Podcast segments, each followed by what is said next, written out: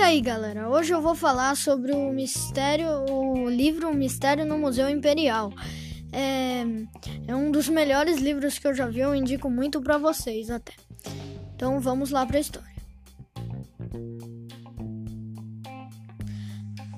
Tudo começa quando uma escola vai fazer uma excursão no Museu Imperial.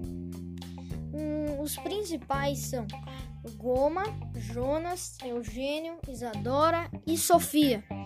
Eles são conhecidos também como os Invencíveis na história. Eles compram quatro, cinco quebra-cabeças para tentar fazer uma competição de quem monta mais rápido. E nessa tentativa de, de montar o quebra-cabeça, percebem uma coisa estranha no quebra-cabeça. Então eles voltam para o museu para ver é, se no quadro real estava essa, essa, essa imagem estranha. Então começa o mistério no Museu Imperial.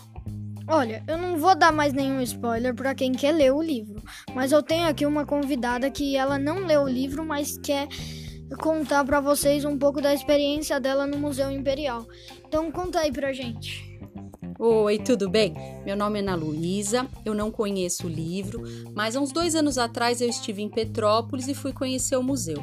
Eu gostei bastante, ele tem várias curiosidades aí, então quem tiver a chance de visitar, tenho certeza que vai gostar, tá bom? Logo na entrada já tem uma coisa bem diferente, você tem que tirar os sapatos, você recebe um par de pantufas para estar tá podendo fazer a visita. Entrando lá, você tem diversos artigos de Dom Pedro II, como o primeiro telefone que ele trouxe, o trono, a coroa, né? E essa era a residência que ele e a família mais gostavam de passar o verão.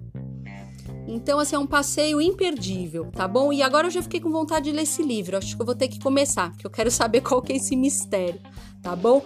Obrigada, falou aí para todo mundo.